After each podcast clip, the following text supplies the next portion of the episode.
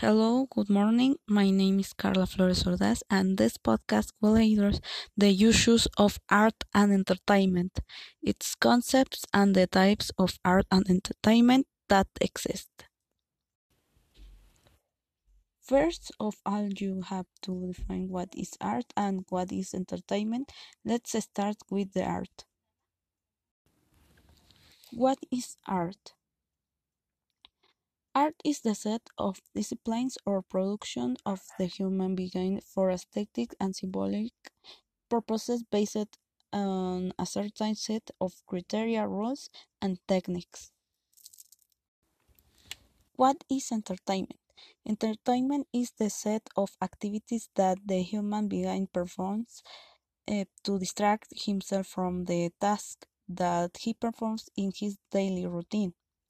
Generally, when we talk about it, it is related uh, to activities that involve televisions, concerts, uh, theaters, dance, uh, sports, movies, among others that, in effect, are part of the art. Types of art. Art can be divided and classified in different ways. One of them is the following Plastic arts. Plastic arts are considered all those artistic expressions that transform or modify materials, whether in two dimensional or three dimensional surface. The plastic arts exploit elements such as the plane, the lines, the volume, the texture, etc. It can be classified into Major arts refer to those manifestations of the plastic arts whose purpose is aesthetic contemplation.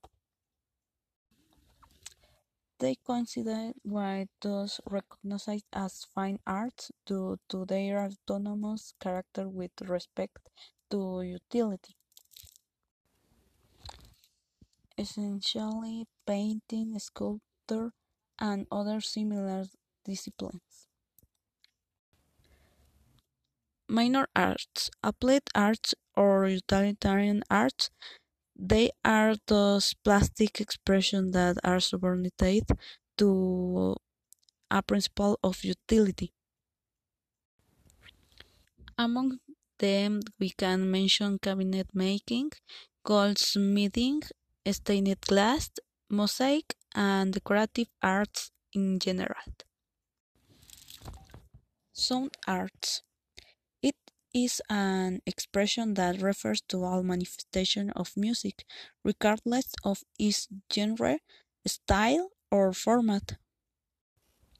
Recently, a specific discipline of recent appearance, known by the name of sound art, has um, also been incorporated. Literary arts. It refers to all manifestation of literature. Among them we can mention the narrative, poetry, essays, and dramaturgy.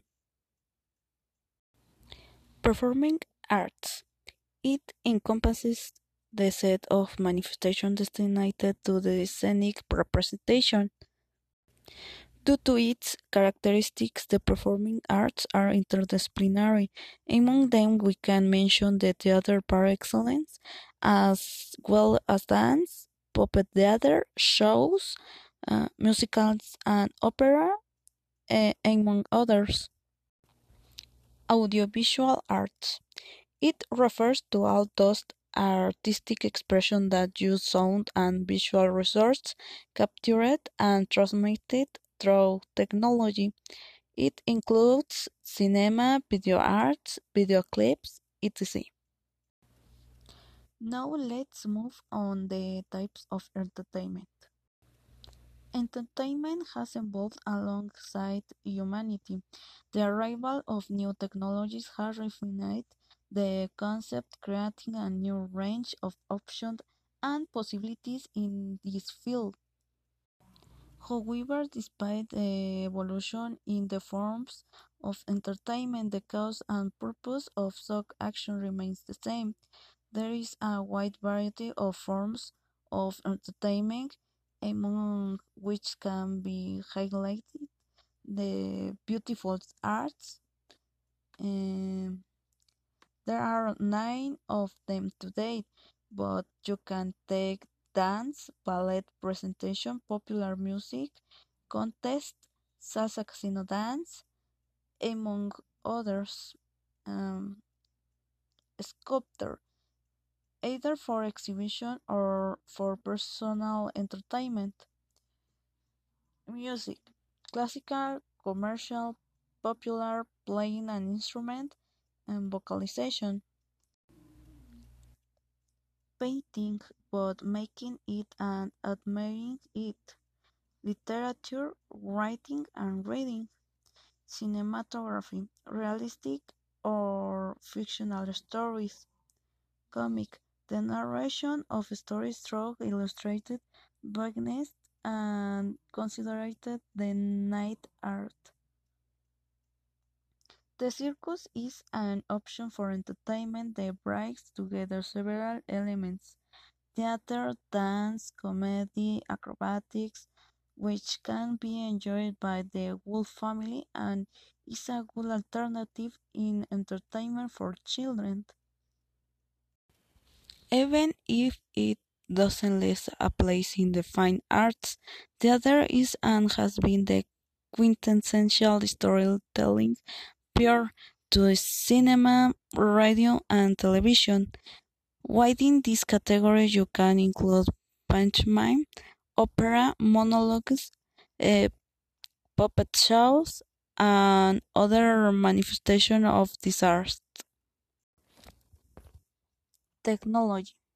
This category is essential for modern society since it encompasses much for much of today's forms of entertainment. We can highlight television, radio, cinema, and the internet. The internet has perhaps had the greatest impact since it alone includes television, radio, and film, um, films content, aiding social networks and various page forms of remote communication, mail, easy to reach adult entertainment, and among other types. Sports. Sport is also considered a great option for entertainment since the existence of multiple disciplines represents a healthy and universal alternative when it comes to entertainment. Games. Video games, online games, and board games are the choice to distract those who are looking for a more relaxing alternative that represents a challenge to their intelligence, at least in the case of strategy or problem solving games. In this category, among so many entertaining games, those of chains and bidding can be included. Events in this category we can find parties, fairs, concerts, ceremonies for entertainment purposes, parties, exhibitions, caravans, and among others. Gastronomy. It can be from practicing the culinary arts as a hobby to attending tastings, restaurants, going for a dessert, or some other option for those who enjoy good food. Tourism. Traveling to another city, um, country, or even walking within the locality is one of the best known forms of distraction. This can include a trip to the beach, the mountains, hiking, a walk around the city, and among others activities offered by each region. Busking it is what is known as street performance.